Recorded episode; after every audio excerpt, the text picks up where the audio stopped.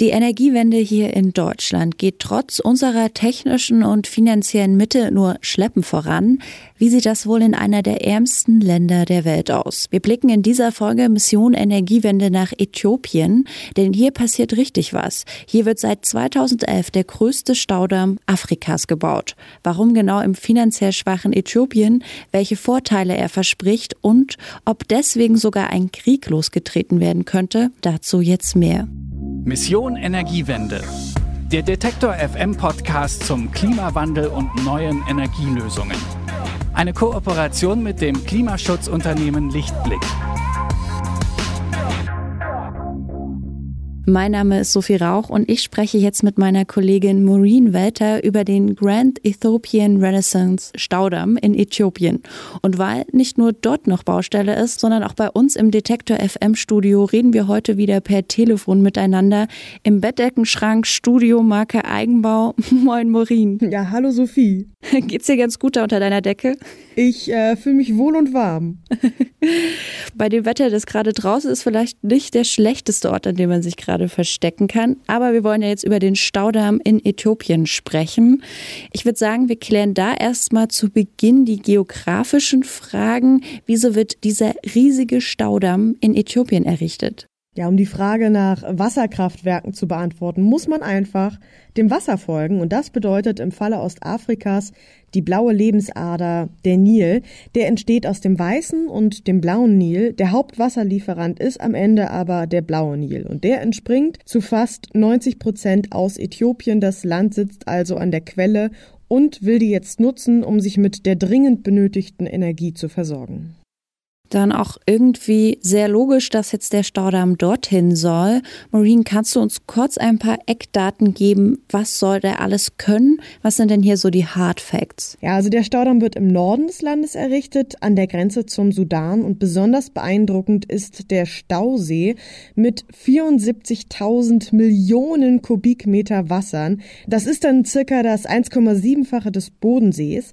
Und mit so einer Wassermenge und der Fallhöhe von bis zu 600 145 Metern könnte Äthiopien 6000 Megawatt Strom produzieren. Das entspricht vier bis fünf mittelgroßen Atomkraftwerken. Damit hätte das Land auf einen Schlag den gesamten Strombedarf für seine 112 Millionen Mitmenschen gedeckt, könnte sogar noch Strom exportieren und hätte auf einen Schlag zu 100 Prozent grüne Energie, wenn man Wasserkraft dazu zählt. Und darum verwundert es auch nicht, dass diesem Megaprojekt auch ein passend mächtiger Name verpasst wurde, der Grand Ethiopian Renaissance Dam kurz Gerd. Gerd klingt dann schon wieder fast niedlich, aber die Zahlen sind ja so beeindruckend. Also ich finde es auch unvorstellbar riesig, allein die Fallhöhe.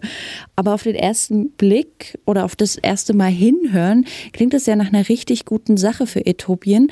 Warum wollen sich jetzt nicht andere Länder mitfreuen, sondern es ist eher das Gegenteil? Es entstehen Konflikte. Dafür müssen wir Gerd im historischen Kontext sehen und auch im aktuell international politischen. Also, nachdem wir die Erdkundefakten abgehakt haben, machen wir jetzt mit Geschichte und Politik weiter. Ich merke, es wird heute richtig interdisziplinär. Finde ich richtig gut, Murin.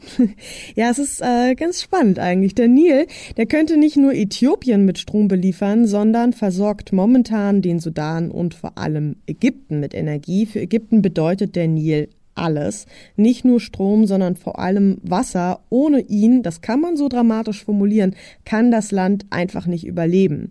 Ich habe mit Tobias von Losso gesprochen. Er forscht am Klingendal Institute of International Relations in den Niederlanden. Das ist ein unabhängiger Think Tank für internationale Beziehungen. Und von Losso, der ist wirklich gut drin in diesem komplexen Thema, weshalb er mir auch erklären konnte, welche Konflikte dieser Staudamm genau auslöst. Gut, also grundsätzlich haben wir am Nil zwei Konflikte, wenn man so möchte. Auf der einen Seite ist das der Gerd. Seit ungefähr zehn Jahren sehen wir hier den Konflikt zwischen Ägypten, Äthiopien und Sudan, vor allem in dem es um den Bau des äh, Gerd geht und die möglichen Folgen. Und hier geht es vor allem über die letzten ja, 12 Monate, 24 Monate um den Zeitraum der Befüllung. Denn das ist das Entscheidende für die am Unterlauf liegenden Staaten Sudan und Ägypten. Ähm, Ägypten favorisiert hier einen längeren Zeitraum, 12 bis 21 Jahre, sodass sich die Auswirkungen über längere Zeit äh, strecken und nicht so massiv ausfallen. Äthiopien demgegenüber favorisiert einen kürzeren Befüllungszeitraum von ungefähr sechs Jahren, weil das Land natürlich möglichst schnell, möglichst viel Strom produzieren möchte. Also der Hauptkonflikt liegt ganz klar im Zeitraum vom Befüllen des Stausees. Ich hatte das ja schon beschrieben. Wir sprechen hier einfach von enormen Wassermengen, die gestaut werden sollen. Aber wenn da jetzt auch so eine große Menge Wasser gestaut wird, da könnte doch auch wiederum sehr viel verloren gehen, zum Beispiel durch Verdunstung. Ja, das ist die ganz große Sorge aus Ägypten. Die haben da selber schon schlechte Erfahrungen gemacht mit ihrem Assuan-Staudamm. Da muss man aber dazu sagen, dass der in der Wüste liegt, wo natürlich viel schneller, viel mehr Wasser verdunstet. Tatsächlich liegt der Gerd da wesentlich günstiger. Aber je schneller jetzt der Staudamm befüllt wird, desto mehr Wasser verliert Ägypten auch auf einmal. Und das können die dann wahrscheinlich auch nicht so wirklich ausgleichen. Aber Tobias von Lossow hat ja von zwei Konflikten gesprochen.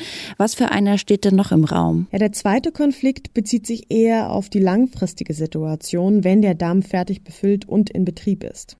Eine weitere Frage, die ungeklärt ist, wie verfahren werden soll, wenn jetzt eine schwere Dürre die Region trifft, ob dann auch bei einer möglichen Absprache, die noch nicht getroffen wurde, ob hier Ausnahmeregelungen eingesetzt werden können, wie damit umgegangen werden soll, das ist der zweite große Streitpunkt. Die USA, die EU und natürlich auch die Afrikanische Union haben schon versucht, hier eine Absprache, eine Einigung zu finden, bisher ohne Erfolg.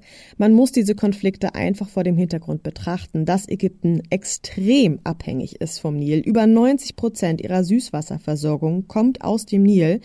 Auf der anderen Seite muss man aber sagen, dass Äthiopien den Nil so gut wie gar nicht bisher genutzt hat, obwohl es gleichzeitig 86 Prozent des Wassers für den blauen Nil beisteuert. Aber da stellt sich ja für mich die Frage, das Land liegt ja auch nicht erst seit gestern so günstig gelegen am Nil. Wenn Äthiopien solche Probleme hat mit dem mangelnden Strom, wieso wurde dann so ein Damm nicht schon viel früher gebaut? Die Technik für so einen Staudamm ist jetzt auch nicht so neu. Ja, das liegt vor allem an Ägypten. Die Regierung ist jetzt auch nicht begeistert von Gerd, äh, milde formuliert. Und historisch betrachtet war Ägypten einfach am längeren Hebel, wie mir Tobias von Losso erklärt hat. Dieser Konflikt um Gerd auf der einen Seite ist eingebettet in einen größeren Nilwasserkonflikt, den wir über die letzten 60 Jahre beobachten können. Hier geht es ganz grundsätzlich um die Verteilung und die Nutzung der Nilwasserressourcen. Auf der einen Seite haben wir da Ägypten, das seine Ansprüche auf Abkommen aus Kolonialzeiten stützt. Zum einen ein Abkommen mit Großbritannien von 1929, das Kairo ein Vetorecht gegen jegliche Wasserbauvorhaben am Oberlauf einräumt und ein Abkommen mit Sudan von 1959, das Ägypten 75 Prozent des Nilwassers zusichert und Sudan die verbleibenden 25 Prozent. Die anderen Oberligastaaten, allen voran Äthiopien, lehnen dieses Abkommen entsprechend ab. Auch unter anderem, weil sie mit der Ausnahme Äthiopiens zum Zeitpunkt dieser Verträge auch noch unter Kolonialherrschaft standen. Ja, und da ist es nicht verwunderlich, wenn Äthiopien jetzt sagt, okay, genug gewartet, wir wollen jetzt auch mal ein Stück vom Nilkuchen abhaben. Was natürlich auch total verständlich ist, dass Äthiopien den Nil mitnutzen möchte. Ägypten sorgt sich also um seine Wasserversorgung, was auf der anderen Seite auch nachvollziehbar ist. Und diese Versorgung ist ja jetzt nicht auf einmal besser geworden, oder? Nee, nee, nee. Ja, Im Gegenteil, durch den Klimawandel wird das Problem mit dem Wassermangel sogar verstärkt. Tobias von Losso hat mir erzählt, dass das aber nicht erst seit Gerd ein Problem ist, denn auf das Szenario steuert Ägypten im Grunde genommen schon seit 30, 40 Jahren zu. Der Löwenanteil der gesamten Wassermenge geht nach Ägypten. Wir haben elf Anrainerstaaten und äh, etwa 75 Prozent landen in Kairo und werden dort genutzt. Gleichzeitig hat Ägypten Bedarf bei der Modernisierung seiner Wasserinfrastruktur. Viele Projekte sind schlicht noch aus einer anderen Zeit. Und Ägypten hat hier in den letzten Jahren auch nur unzureichend investiert. Wir sehen, dass 20, 30 Prozent äh, des Wassers, teilweise 40 Prozent in den Leitungen verloren geht. Ja, weil die Rohre einfach marode geworden sind, das Wasser versickert bzw. verdunstet. Ägypten hat sich über die Jahre einfach darauf verlassen, dass sie weiterhin den Nil in so einem großen Umfang weiter nutzen können. Deshalb hat Ägypten schon auch in der Vergangenheit dieses und ähnliche Projekte wie Gerd versucht zu verhindern. Hm. Wir haben jetzt viel über den Konflikt zwischen Ägypten und Äthiopien gesprochen, aber wir haben ja noch den Sudan. Das liegt ja ebenfalls unterhalb der Quelle. Wie positioniert sich denn der Sudan gegenüber Gerd? Ja, einerseits wird durch Gerd auch dort weniger Wasser und weniger Power für die eigenen Wasserkraftwerke ankommen.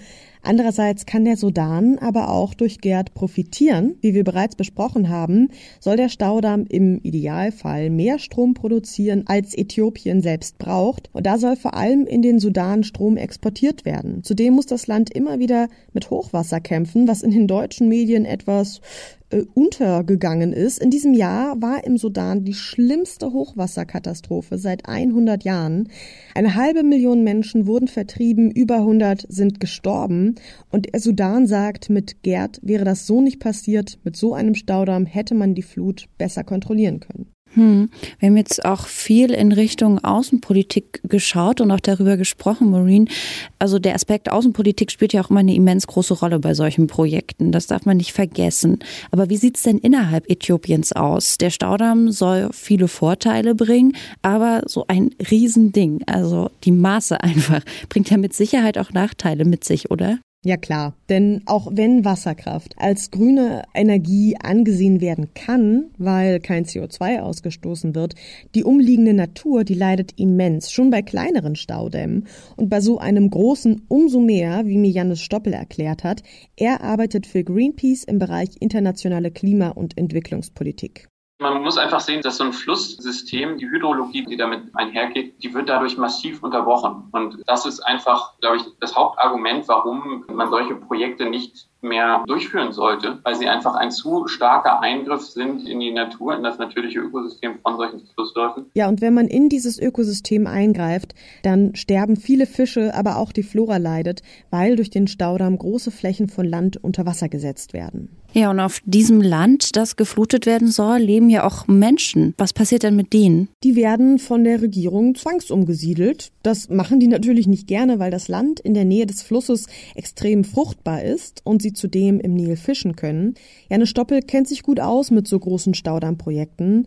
Bei dem Tapajós-Bau in Brasilien war er selbst dabei, um die anliegende Bevölkerung zu unterstützen und den Bau zu verhindern, was Greenpeace dann auch gelungen ist.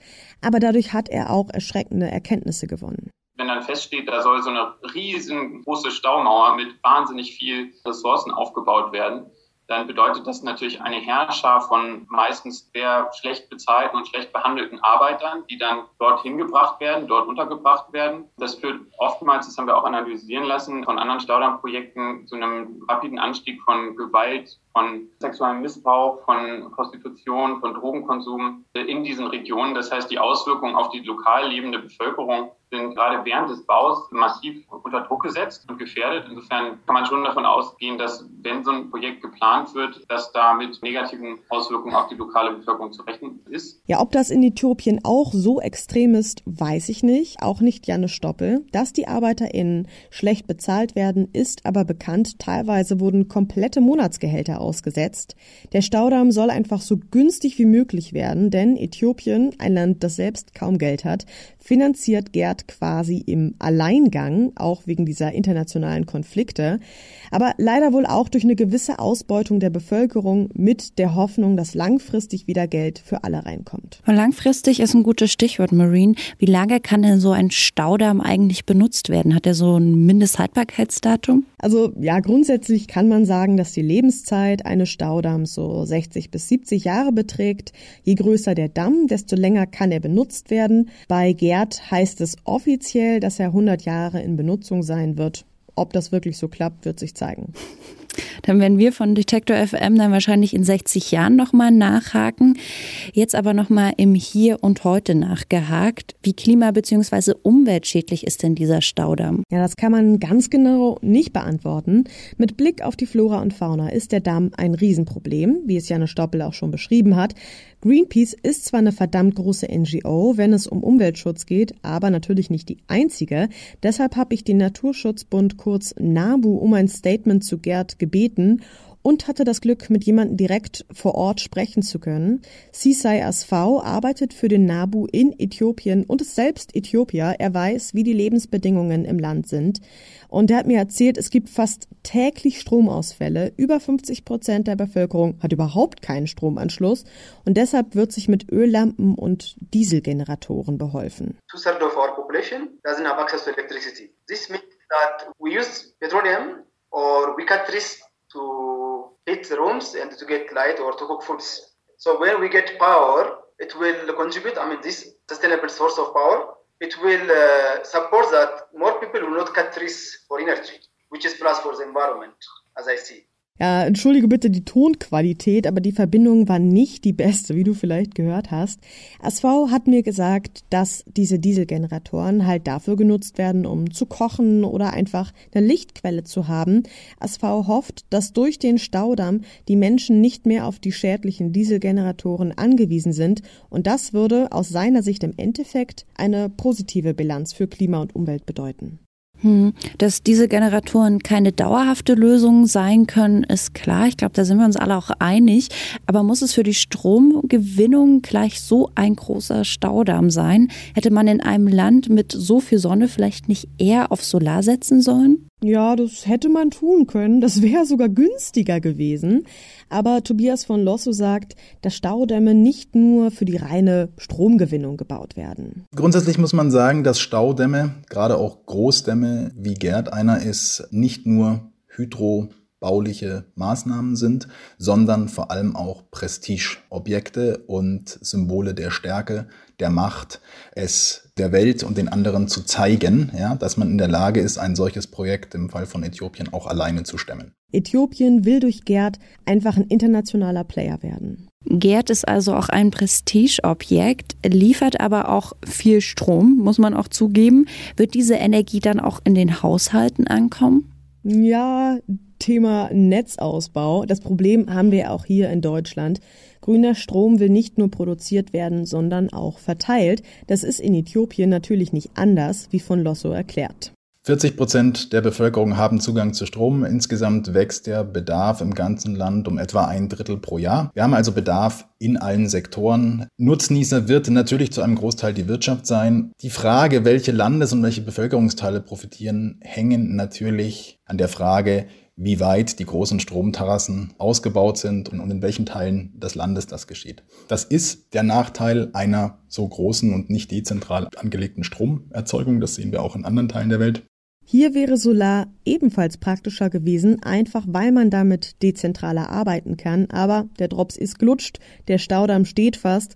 Das Projekt lässt sich jetzt nicht mehr rückgängig machen. Und das bringt mich wiederum zu der ganz großen Frage, die auch wieder internationaler Natur ist. Die Regierung Ägyptens hat es ganz deutlich gesagt, sie wollen um jeden Tropfen des Nils kämpfen. Um jeden Tropfen.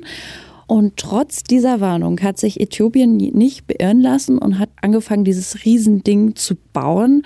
Mal ganz salopp gefragt, Marine, kann durch Gerd ein Wasserkrieg ausgelöst werden? Das hört und liest man immer wieder, aber Tobias von Losso gibt Entwarnung, da sogenannte Wasserkriege nicht zielführend seien. Ähm, es ist nicht möglich, über eine militärische Intervention einen Wasserdurchfluss dauerhaft zu sichern. Zum einen haben wir die politischen, die ökonomischen Kosten eines Krieges, einer militärischen Intervention und auch die humanitären Konsequenzen. Zum anderen ist es auch militärisch und strategisch schwierig und wenig sinnvoll, einen solchen Krieg zu führen. Ägypten und Äthiopien haben zum Beispiel gar keine gemeinsame Grenze. Ja, es wäre gar nicht möglich, jetzt einfach mal Grenzgebiete zu besetzen oder das Gebiet einfach einzumarschieren.